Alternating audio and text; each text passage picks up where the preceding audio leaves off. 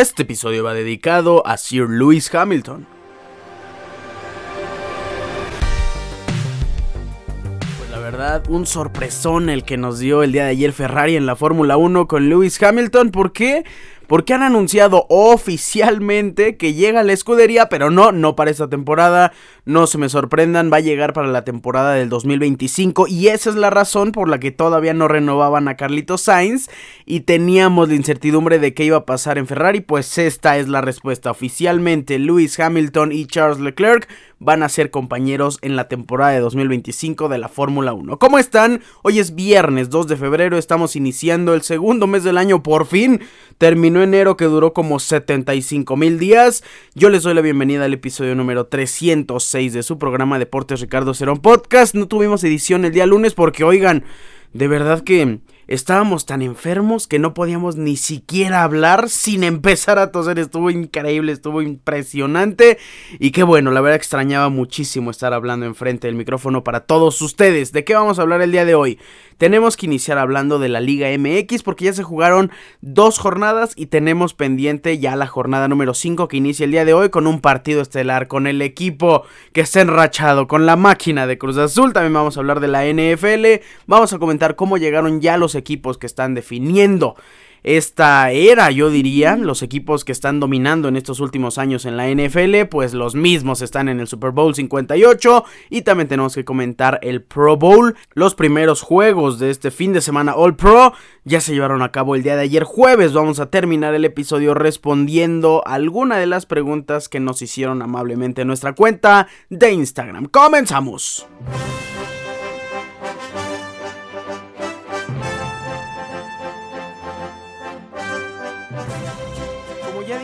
Hoy empieza la jornada número 5, pero mientras no estuvimos en este programa se jugó la jornada número 4, los partidos, omitiendo esos tres de San Luis Tigres, Monterrey, Querétaro, América y Juárez. Ya no comentamos lo que pasó en la jornada número 3, que estuvo muy interesante, y la 4 estuvo buenísima, nada más para aclarar. En la jornada número 3, mi Cruz Azul le ganó 2 por 1 a Mazatlán e iniciando la jornada número 4 el pasado martes 30 desde el Estadio Azul. Cruz Azul venció 1 por 0 en contra de Tijuana. Rivales, sí, rivales fáciles, pero rivales que se les tienen que sacar los 3 puntos. Y por fin, mi máquina no está en el sótano de la tabla. Iniciando el torneo, Martín Anselmi es el verdadero patrón. ¿Quién es Juan Escobar? Mazatlán en contra de León, partidazo, ¿eh? la verdad, martes 30 de enero, 2 por 2, muy buen partido. ¿Quién abrió el marcador? Federico Viñas, que Viñas, oigan, lo está haciendo muy bien, ¿eh? Candidato a ser campeón de goleo. Ahorita les comentamos cómo va la tabla de goleo. Gol al minuto 14. Después viene Gustavo del Prete que anotó contra Cruz Azul. Y ahora anota el primer gol de Mazatlán en contra de la Fiera. Tuti del Prete lo está haciendo también muy bien de inicio, ¿eh? Con su nuevo club. Bárcenas al minuto 29 pone el 2 por 1 para Mazatlán. Y después viene Ángel Mena al 57 para empatar, perdón, las cosas de penal desde el estadio El Encanto. 12 remates para los dos equipos. Muy parejos en remates al arco. 6 para la Fiera, 5 para los cañones. 53% de posesión para Mazatlán. Partido muy parejo, partido muy interesante, partido de goles, eso se agradece muchísimo en esta Liga MX. Y solo se reparten una unidad entre Mazatlán y León. Santos en contra de Puebla. Yo pensé que Santos iba a empatar 0 por 0. El primer tiempo estuvo pues no voy a decir aburrido, sí llegó muchísimo Santos, la verdad es que entre los dos tuvieron una ofensiva bastante interesante, pero el gol no entraba, no entraba y no quería entrar tiene que ser hasta el minuto 65 donde el escudero de Santos de penal Harold Preciado abre el marcador, después viene Carrillo al 73 y Duban Vergara al minuto 90 para que desde el Estadio Corona un marcador que nadie esperaba 3 por 0 Santos venció a la franja de Puebla con 18 remates, 9 remates al arco y 41% de posesión. Las Chivas Rayadas de Guadalajara rescatan una victoria que se veía complicada. Abre el marcador Nene Beltrán al minuto 1. En este, en este partido fue uno de los picks que habíamos puesto, nada más que ya no se los llegamos a mencionar a tiempo. Habíamos puesto que Chivas ganaba o empataba y que teníamos más de 1.5 goles, si no me equivoco. Tuvimos 5 goles en el partido. Abre el marcador Nene Beltrán, minuto 1. Todo viento en popa para las Chivas, pero al minuto 7 Marcel Ruiz empata las cosas. Viene Pavel Pérez al minuto 43 para darle una vez más la ventaja a las Chivas Rayadas de Guadalajara. Pero antes de un pelín, antes de que terminara el primer tiempo, García anota el gol del empate al minuto 45 más 3. En el segundo tiempo todo iba tranquilo, había muchas oportunidades de gol, pero es hasta el minuto 81 cuando Marina anota gol y le da la victoria a la postre a la Chivas Rayadas Guadalajara en el Estadio Akron, su primera victoria del torneo 3 por 2 en contra de un rival interesante, un rival complicado, un rival que se ha reforzado bastante bien. Saludos Juan Escobar y no me duele. 3 eh, por 2 la victoria de Chivas sobre Toluca. Pachuca en contra de Atlas. Si estamos hablando de partidos buenísimos y partidos que se cierran hasta el último segundo, tenemos que comentar el Pachuca en contra del Atlas. Por parte de Atlas, Saldívar anota gol al minuto 6, después Mudo Aguirre al 9, 2 por 0 para los académicos. Hasta ese momento todo se veía muy tranquilo para el visitante y Pachuca empezaba a reafirmar que no es el mejor equipo que ha tenido en los últimos años y que le iba a costar en el torneo a los Tuzos. Pues quién tenía que aparecer? La nueva figura, el delantero, el killer, el grande, el histórico Salomón Rondón. 16 y 25 empata 2 por 2. Después viene eh, Bautista Gutiérrez al minuto 45 más 5 para poner la ventaja de Pachuca. Lozano al 59 empata las cosas y es la Chofis López después de un centro muy lejano, casi digo López como siempre le digo a la Chofis. Después de un centro muy lejano viene una peinada, rebote y Chofis López apenas con la cabeza logra desviar el balón y al 90 más 2 desde el Estadio Hidalgo. Pachuca vence 4 por 3 a los académicos del Atlas. Resultadazo para el Pachuca. Pumas en contra de Necaxa, muy buen partido muy interesante y al final Pumas no se lo llevó de verdad de milagro. 23 remates y 7 remates al arco, 72% de posesión. Los últimos minutos Necaxa los jugó con un jugador menos. ¿Quién abrió el marcador? Ulises Rivas al minuto 42, viene Edgar Méndez al 49, después Licha Magallán al 52 y Paradela responde. Necaxa estuvo respondiendo inmediatamente, les metían gol y parecía que la inyección de motivación era para los de Necaxa en vez de que fuera para el equipo que metió gol. Pues Paradela empata las cosas al minuto 54 y terminó desde el Estadio Olímpico Universitario. Pumas otra vez jugando con su uniforme color azul alberca del, eh, de la universidad, perdón, alberca de CEU. 2 por 2. Oigan, me estoy acordando ahorita que dije CEU. La nueva porra de Pumas, terrible, horrorosa. Pero cómo es pegajosa y cómo no paré de ver ese TikTok durante durante un buen rato. Está, está muy folclórica esa, esa porra. Y además, no solo eso, no solo le entonó la afición, sino que también estuvo presente en las bocinas del estadio. Se hizo canon, se hizo canon ese video y esa porra muy interesante para los Pumas que ya empieza a ser una tradición. Nace la nueva porra de los Pumas. Eh, con eso terminó la jornada número 4 de 17 en este torneo clausura 2024 en la Liga MX. Y está muy bueno el torneo, eh. oigan, nos está llamando la atención, está muy interesante. Hablemos de la tabla de posesiones. ¿Quién es líder hasta el momento en este torneo? Pues Rayados de Monterrey. Y se veía venir que los Rayados son un equipo muy poderoso, son un equipo que está haciendo las cosas interesantes, tiene 10 puntos, pero tampoco hay que exagerar con Rayados de Monterrey. América también tiene 10 puntos, Tigres también tiene 10 puntos, 4 eh, partidos jugados, 3 ganados, un empate para los 3 equipos líderes. En cuarto lugar Necaxa, oigan, Necaxa iniciando bastante correcto. ¿Se va a caer Necaxa? Yo creo que sí sí tiene, tiene buenas posibilidades porque al final de cuentas en la Liga MX puede pasar cualquier cosa. Pero yo creo que Necaxa es de esos equipos que no va a durar mucho teniendo ese nivel y esa suerte también que ha tenido de que ser muy realistas. Pumas en quinto lugar con 7 puntos, Cruz Azul también tiene 7 puntos y está en sexto lugar. Es atípico ver a Cruz Azul ahí, pero estamos muy contentos. Imagínense, 4 partidos eh, jugados, 2 ganados, 1 empatado, 1 perdido ya estamos ilusionadísimos con Cruz Azul. Pachuca en séptimo lugar con 6 puntos, mismos que Atlético de San Luis. Toluca tiene 5 puntos, Chivas también tiene 5 puntos después de conseguir su primera victoria en el torneo. León tiene 4 unidades, Santos 4, Atlas 4, Querétaro 3, Tijuana 2, Juárez 1, Mazatlán 1 punto nada más y Puebla sorprendiendo por la ausencia de verdad que han tenido. Puebla tiene un punto también. ¿Quién es el líder de goleo? Brandon Vázquez. Efecto inmediato el refuerzo de Rayados de Monterrey que viene de FC Cincinnati de la MLS. Tres goles. Anotó en el último partido. Sí, anotó en el último partido. Federico Viñas que también anotó en el último encuentro. Tres unidades. Em, también Mudo Aguirre tiene tres goles. Leo Bonatini. Eh, Sebastián Córdoba tres goles. Ulises Rivas, tres goles, oigan, mediocampista que está subiendo al ataque y que está respondiendo muy bien en el ámbito del gol. Ulises Rivas bien por el jugador de los Pumas, tres goles. Salomón Rondón tiene tres goles. Toto Salvio también tiene tres goles. Y Ángel Mena, tres goles. Harold Preciado cierra esta lista, estos líderes momentáneos de la tabla de goleo de la Liga MX con tres tantos. Y ahora sí hablemos de los partidos de la jornada número 5 con todo y predicciones. Los picks. Hoy no va a haber picks de la Liga MX, a menos que subamos uno que otro a lo largo del fin de semana, pero hasta el momento no tenemos ninguno planeado, habrá que estudiarlos. Hoy 7 de la noche, horario de la Ciudad de México, en puntito, Querétaro en contra de Cruz Azul desde el Estadio Corregidora. Es que miren, cuando estás hablando desde la cima, desde la parte alta de la tabla de, de, la Liga MX, es muy fácil predecir una victoria de Cruz Azul y es muy fácil ir con el favorito, así que Vamos a ir con la victoria del visitante.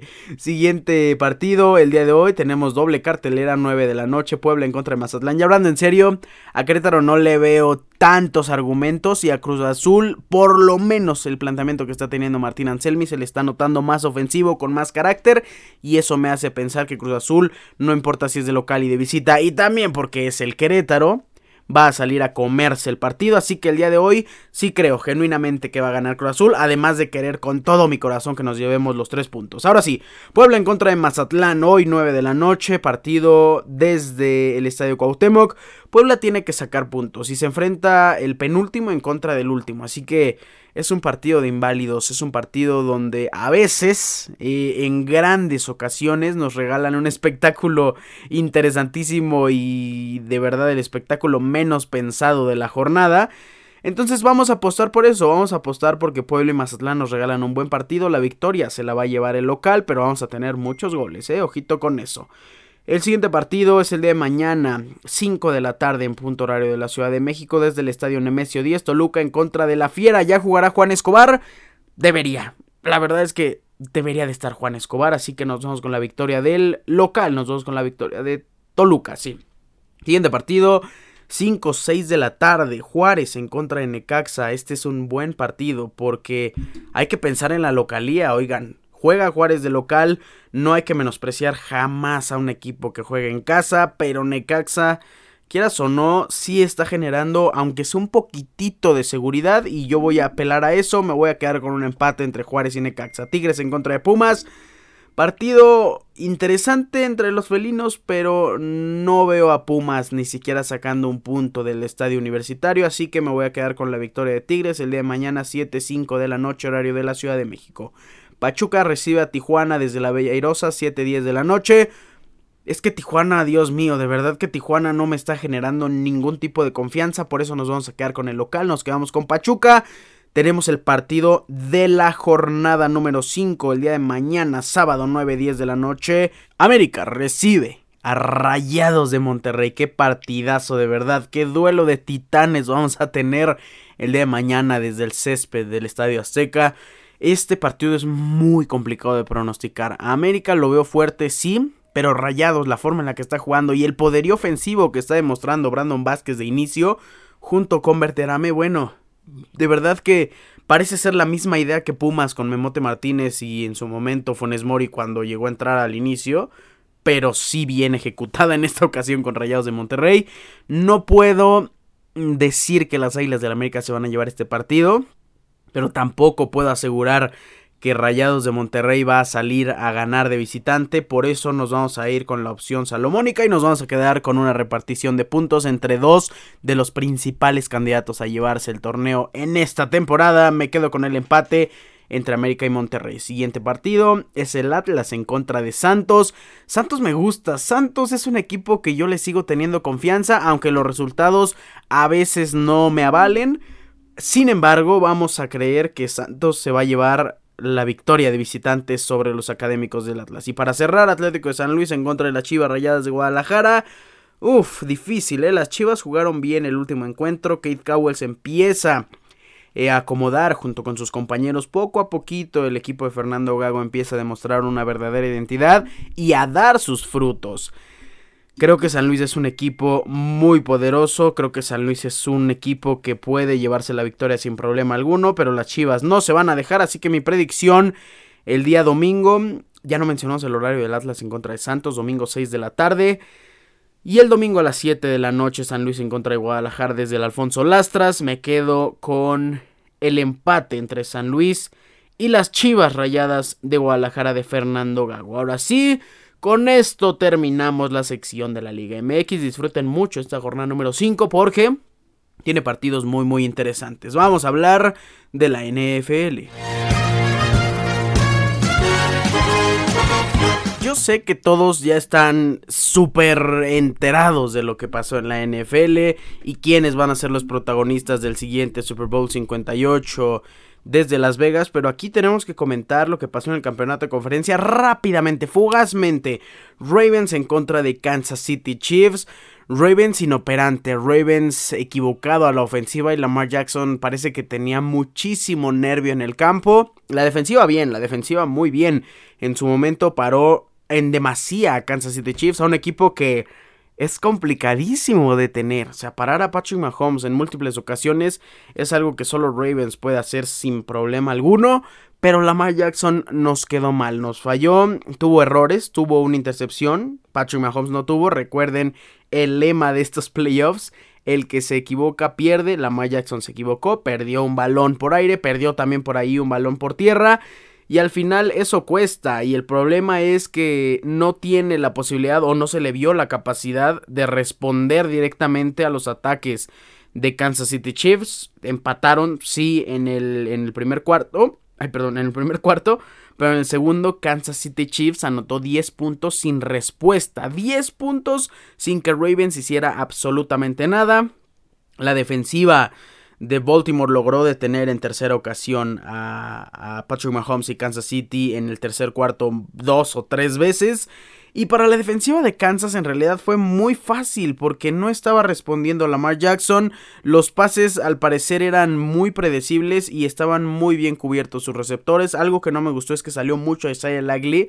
Yo sé que venir de una lesión después de tanto tiempo para Mark Andrews no es fácil regresar a la cancha, pero lo necesitaron, lo necesitaron muchísimo. Cuando Mark Andrews salió a la cancha al emparrillado, lo buscó Lamar Jackson, le dio los pases, los atrapó. Es una figura de poderío, es una figura que no puedes mandar a cualquier persona a cubrirlo y eso hace que tengas más posibilidades. Una, para abrir otros huecos en la parte exterior del campo y dos, para ganar simplemente por el poderío de posesión y eso es lo que hace Patrick Mahomes en playoffs con Travis Kelsey. Pero no, no usaron de más a Mark Andrews, que era lo que a mí eh, me parecía que necesitaba Baltimore Ravens para tener un poquito más de estabilidad y poder correr más el balón. Gus Edwards corrió tres veces, Justice Hill corrió también tres veces para 23 yardas, Lamar Jackson 8 para 54. Fue, fue una producción endeble. Safe Flowers fue el mejor sin duda alguna de todo el partido con 5 recepciones para 115 yardas y una recepción de touchdown. Pero vieron esa jugada donde se estira Safe Flowers para anotar y les sacan el balón justo antes y se queda Kansas City Chiefs con el balón. Una de las jugadas claves del encuentro. Sin duda alguna, Patrick Mahomes es un jugador completamente diferente, de verdad. Muy, muy diferente en los playoffs. No lo interceptaron. Ustedes se acuerdan, la última vez que interceptaron a Patrick Mahomes fue el 7 de febrero del 2021, si no me equivoco, en el Super Bowl que perdieron en contra de Tampa Bay Buccaneers. O sea, lo de Patrick Mahomes es bestial. El, el factor que influye en Patrick Mahomes al momento de entrar a los playoffs. Parece que le cambian el chip, le cambian la mentalidad, le cambian la forma de jugar y principalmente le cambian la madurez que tiene en el emparrillado. Patrick Mahomes es uno de los mejores jugadores, y no es que el mejor jugando en playoffs desde que llegó a la NFL. Yo creo que no cabe duda es el mejor jugando los playoffs. Isaiah Pacheco, 24 carreos, 68 yardas, una anotación por tierra. Este jugador que no corre tanto, vaya, no en ocasiones, sino en yardas, pero corre en momentos importantes y en jugadas como tercera y tres, tercera y dos, un primero y diez te lo deja en segundo y cuatro y eso ayuda muchísimo, de verdad, muchísimo y libera tanto la ofensiva que Isaiah Pacheco se convierte en uno de los factores importantes en esta ofensiva de Kansas City Chiefs. Y Travis Kelsey, pues bueno, lo, lo que venimos acostumbrando, ¿no? La conexión Kelsey-Mahomes que es la mejor en toda la historia estadísticamente, visualmente, todo, todo, todo, todo, todo está hecho para que estos dos jugadores sean uno mismo en el campo. 11 recepciones, 116 yardas y una recepción de touchdown le da la victoria a Kansas City Chiefs 17-10 sobre Baltimore Ravens. El otro partido fue un partidazazazo. 49ers en contra de Lions 34-31. No hay mucho que comentar. A ver, sí, las estadísticas. Brock Purdy, 267 yardas, un pase de anotación, se equivocó, sí, una intercepción. Eso estuvo muy interesante porque Jared Goff no se equivocó y aún así ganó el partido.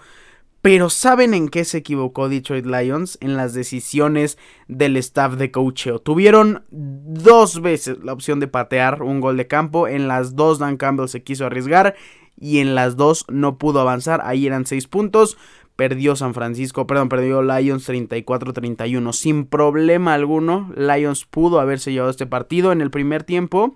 Se pudieron haber ido con una ventaja mucho más amplia de lo que ya tenían. Y no, Dan Campbell dijo vamos a arriesgarnos, no pasa nada, tenemos colchón y ya vimos lo que pasó después. Jamás hay que subestimar a San Francisco 49ers, que es un equipo muy resiliente y es un equipo que va a pelear hasta el final. Y así lo hizo. Brock Purdy lleva a San Francisco 49ers al primer Super Bowl de este jugador número 13, Christian McCaffrey, corrió 20 veces para 90 yardas y dos anotaciones por tierra. Christian McCaffrey es un gran, gran jugador. Divo Samuel, 8 recepciones, 89 yardas. La verdad es que le ayudó muchísimo a San Francisco también que estuviera de regreso Divo Samuel con Lions. David Montgomery corrió 15 veces, Jamir Gibbs 12 veces, ambos anotaron. También Jameson Williams anotó una vez por tierra, un acarreo para 42 yardas y anotó también por recepción. Sam Laporta 9 recepciones para 97 yardas. No hay más que comentar aquí. El partido sí, gran merecimiento de San Francisco 49ers, pero la gestión de partido de Detroit Lions hizo en gran parte y en gran medida, ya viendo en el periódico de lunes después todo lo que pasó, pues que se equivocaron y que sí fueron un factor eh, importante en este partido. 34-31 se lleva la victoria San Francisco 49ers sobre Detroit Lions y ya está definido el siguiente Super Bowl domingo 11 de febrero 5 y media de la tarde horario de la Ciudad de México desde Las Vegas. Kansas City Chiefs en contra de 49ers. Chiefs juega de rojo, 49ers va a jugar de blanco. Dicho esto, mi predicción arroja que la vamos a dar la siguiente semana previa al, al Super Bowl. Hablemos de lo restante que tuvimos este fin de semana o esta semana, digamos, en la NFL, porque el día de ayer tuvimos el Pro Bowl, los juegos de los mejores seleccionados en la temporada regular, tuvimos pase de precisión, eh, juegos del centro. Estuvo Jason Kelsey, estuvo interesantísimo. Snapshots, un Dodgeball, que es el juego de quemados. También tuvimos eh, el Best Catch. El Best Catch no es cierto, el Best Catch lo vamos a tener el día domingo, si no me equivoco, porque hay una parte de juegos que se llevan a cabo el día de ayer jueves o que se llevaron a cabo y otra junto con el flag football el día domingo. En el pase de precisión se lo llevó eh, la conferencia nacional. Recordemos que se suman tres puntos por ganador.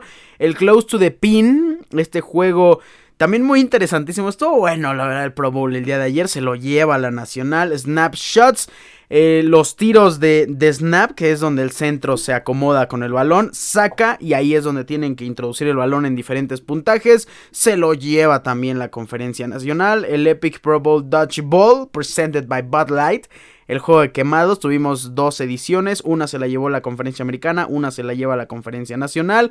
El Hike Stakes, este se lo llevó la conferencia americana y de momento la conferencia nacional está ganando 6 puntos a... No es cierto, la conferencia nacional está ganando 12 puntos a 6 a la conferencia americana. Se pone muy interesante este Pro Bowl y simplemente nos encanta. Oigan, vi, estaba viendo ahorita, estoy viendo el perfil de Instagram de la NFL y me acabo de dar cuenta que va a haber...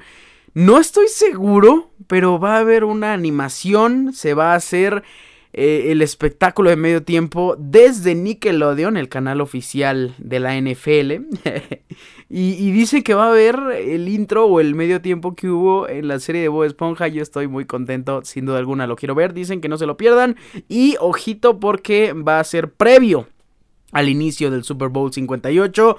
Esto es un dato muy muy bueno para todos los aficionados de la NFL que también nos gusta SpongeBob. Va a ser un recuerdo eh, inmaculado de lo que vivimos en algún momento en ese episodio. En fin, con esto vamos a terminar de hablar de la NFL. Muchos me han comentado también que no hemos hablado de, del off-season, de los eh, entrenadores, coordinadores, pero eso se va a hacer post eh, Super Bowl para ir empezando a afinar los detalles de la temporada 2024. Ahora sí, con esto cerramos la sección de NFL y vamos a terminar el episodio respondiendo alguna pregunta o preguntas que nos hicieron en nuestra cuenta de Instagram. Yo les pido una disculpa si de repente se me corta la voz porque se nos seca la garganta y Dios mío, no podemos hablar. Eh, vamos a contestar una que otra pregunta. A ver, eh, abrimos nuestra caja de preguntas en Instagram. Hay varias del Super Bowl. Ah, ya vi algunas de Juan Escobar. Ok, vamos a empezar con esta. Vamos a empezar tranquilos. ¿Qué estadio de la Liga MX te gustaría visitar? Buena pregunta, me gustaría visitar el Gigante de Acero porque simplemente es el estadio visualmente más espectacular que tenemos al día de hoy, además del Estadio Azteca, pero pues el Azteca vaya, ya es como nuestra segunda casa, aunque nos corran. Eh, me gustaría visitar el, Gigante de Acero, eh, me gustaría visitar el Estadio de las Chivas, el Estadio Akron, también es un muy buen inmueble. El estadio de Toluca, curiosamente no he visitado el Nemesio 10 y me encantaría, más que visitarlo, me gustaría ver un partido directamente en la primer fila más cerca a la cancha de juego. Eh, de Fórmula 1, miren, Checo a dónde? Ok, esa es una muy buena pregunta considerando lo que pasó con Ferrari. En 2024, la temporada que ya va a empezar este 29 de febrero, que por cierto, el día de hoy, 2 de febrero, Haas ya anunció su modelo ya hizo su delivery, que es pues prácticamente igual al del año pasado. Eh, se va a estar muy interesante el 5 de febrero, ¿eh? estén pendientes. En fin, eh, en la temporada 2024 todo va a estar exactamente igual, pero aquí lo importante es que Checo empieza a entrar en su último año de contrato. No sabemos si, si Red Bull tiene intenciones de mantener a Checo, si tiene eh, esta condición de que si tiene un gran año lo van a renovar o no. Algo que pasó eh, en varios equipos, en muchas franquicias. Se me viene a la mente, por ejemplo, los, los Bulls de Chicago viendo de las Dance. Que su, que su entrenador, no importa si tuviera, y así fue, y se lo dijeron textualmente, no importa si tienes una temporada de 82 eh, victorias y 0 derrotas, te vas a ir. Este es tu último año. Entonces no sabemos si es una situación así con Checo Pérez. Si pase lo que pase, se va a quedar o no en Red Bull.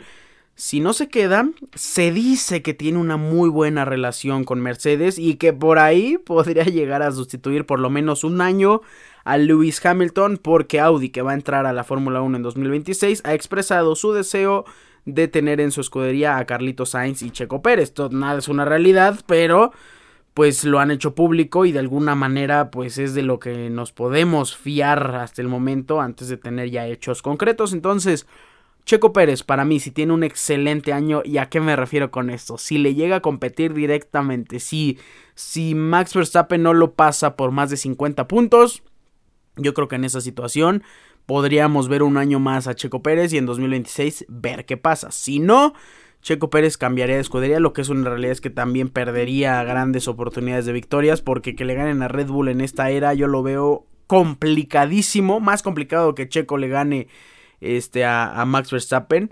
Entonces Checo sí, si se va a Mercedes, pues posibilidad de podio, pues una que otra, depende la competencia directa con Ferrari y Mercedes, pero sí, la, posibilidad de victorias quedaría prácticamente nula para Sergio Checo Pérez, entonces lo mejor sería quedarse en, Red Bull y tener, tener un gran año y esperar una renovación de, de una temporada y en 2026 pues ver qué pasa, ¿no? Eh, ok, esta, esta es buena, combinada para el Super Bowl. Todavía no hago los planes de las combinadas, pero ya tenemos el estudio de la temporada regular eh, de, los, de los equipos, los cuales son San Francisco y Kansas City Chiefs. Entonces por ahí nos podemos guiar un poquito. Sin duda alguna, una combinada fácil, en teoría, en el papel sería que Christian McCaffrey tiene más de 15 acarreos, que Patrick Mahomes le lanza más de 5 o 6 pases, 6 pases por lo menos a Travis Kelsey y que Travis Kelsey va a tener una, una anotación. Por ahí apostar por la anotación de, de Christian McCaffrey no es descabellado, pero algo me dice que Kansas City va a ajustar la defensiva y va a priorizar en defender a Christian McCaffrey. Así que yo sí me iría por los 15 acarreos mínimos, pero la anotación de McCaffrey mm, ya estaremos comentándolo la siguiente semana y les vamos a dar una combinada directa para el Super Bowl de 3 o 4 picks. Eh, ¿Qué evento además del Super Bowl es el más esperado en febrero? Mm, ok. Bueno, en el mundo hay muchísimos eventos. Yo me voy a enfocar aquí en México. Tenemos la UFC. Ahorita que me estoy acordando, la UFC es a finales de febrero, ¿no? Si no me equivoco, sí. Viene la UFC a la arena CDMX. Ya si nos vamos a hablar del resto del planeta. Tenemos el regreso de la UEFA Champions League en febrero. Tenemos varios eh, torneos interesantes en el tenis. Me parece que puros ATP 500. Todavía no tenemos Indian Wells. No, ¿verdad? Paribas Open Indian Wells es hasta marzo, si no me equivoco.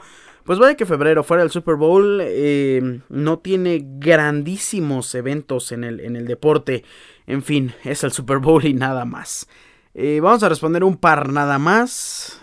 Predicción. A predicción cuarto. ah, no, predicción cuarto por cuarto. Había leído predicción del cuarto cuarto. Predicción cuarto por cuarto del Super Bowl. Ok. Eh, a ver, vamos a, vamos a tratar de pensar esto.